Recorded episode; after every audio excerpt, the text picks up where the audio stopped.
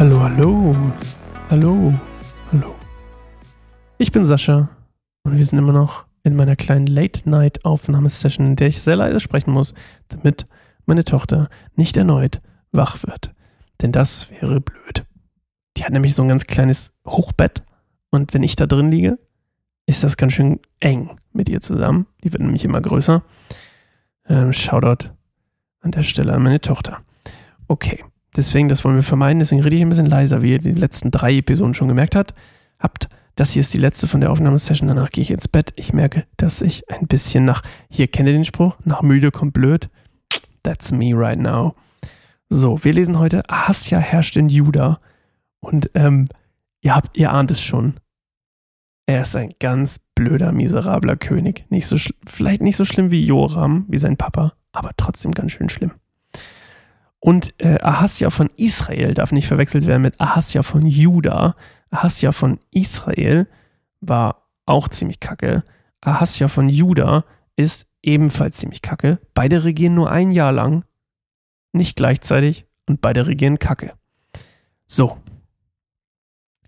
Der hier, von dem wir jetzt reden, ist Ahasja von Juda. Das ist der Sohn von dieser Tochter Ahabs, Atalja, und eben von Joram aus Juda.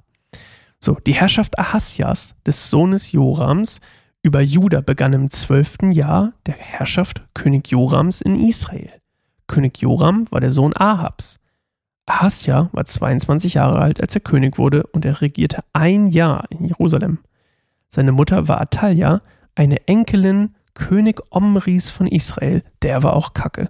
Ahasja folgte dem Beispiel der, Herrschafts äh, der Herrscherfamilie Ahabs und tat, was dem Herrn missfiel, denn er war durch seine Heirat mit der Familie Ahabs verschwägert. Ahasja führte gemeinsam mit Joram, dem Sohn Ahabs, Krieg gegen König Hazael von Aram bei Ramoth in Gilead. Ganz kurzer Punkt dabei. Das ist der gleiche Ort, an dem damals Ahab mit diesem Pfeil getroffen wurde. Erinnert euch, dieser der Ungezielte den Gott benutzte, um Ahab tödlich zu verletzen. Ähm, und das passiert jetzt hier genau zwölf Jahre später. Und äh, Israel und Juda sind übrigens zu diesem Zeitpunkt immer noch verbündet. Deswegen kämpfen die zusammen gegen Aram. Dabei, bei dieser Schlacht bei Ramoth in Gilead, dabei verwundeten die Aramäer Joram. Er kehrte nach Jesreel zurück, da wo sein Winterpalast ist, um sich dort von seinen Verletzungen zu erholen, die er in Rama erlitten hatte, als er gegen König Hazael von Aram gekämpft hatte. Während seines Aufenthalts dort erhielt er Besuch von König Ahasja von Juda, dem Sohn Jorams. Das ist absolut keine Ahnung, was ich dazu erzählen soll. Ist ein bisschen, naja, ich finde das Einzige, was hier wirklich interessant ist und auch nicht verwirrend ist, dass er den Wegen von der Ahab-Omri-Familie folgt. Und das finde ich immer noch faszinierend. Das ist auch das, was wir letztes Mal äh, in der letzten Folge gehört haben. So, das ist tatsächlich dieser, dieser, dieser, wie, wie so eine Art Geschwür, das in Israel war, jetzt es tatsächlich auch ins südliche Königreich Juda geschafft hat. Durch diese Heirat mit Atalja, der Tochter Ahabs.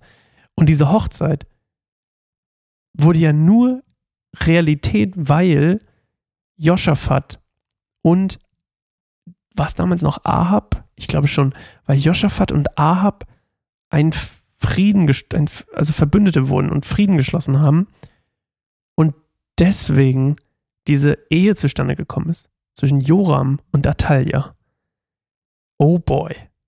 Oh boy. Finger weg von, ihr wisst schon, Finger weg wenn was, wenn, ne? Vom Geschwür, könnte man sagen. Ja, nach müde kommt blöd. Ich weiß auch nicht, was ich damit sagen wollte. Ich wollte damit sagen, man hätte es auch ahnen können, ne? Aber irgendwie haben die das wohl unterschätzt. Ich weiß es nicht genau. Auf jeden Fall ist Judah jetzt auch ein bisschen unter der, ja, unter diesem ganzen, ja, hat sich jetzt einfach breit gemacht, das Geschwür, könnte man vielleicht einfach sagen. Und wie es weitergeht. Denn es geht gut weiter. Vielleicht. Zumindest eine Weile.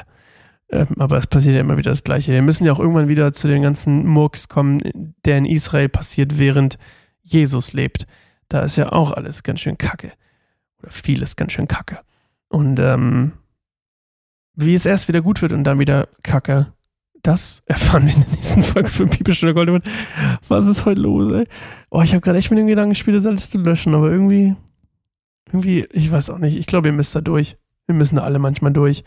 Wir hören uns morgen wieder. Dafür war es recht kurz. Morgen lesen wir, Jehu wird zum König von Israel gesalbt. Und Jehu, verrate ich, ob er ein guter oder schlechter König ist?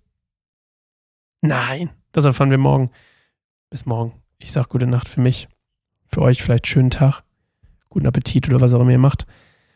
Tschüss.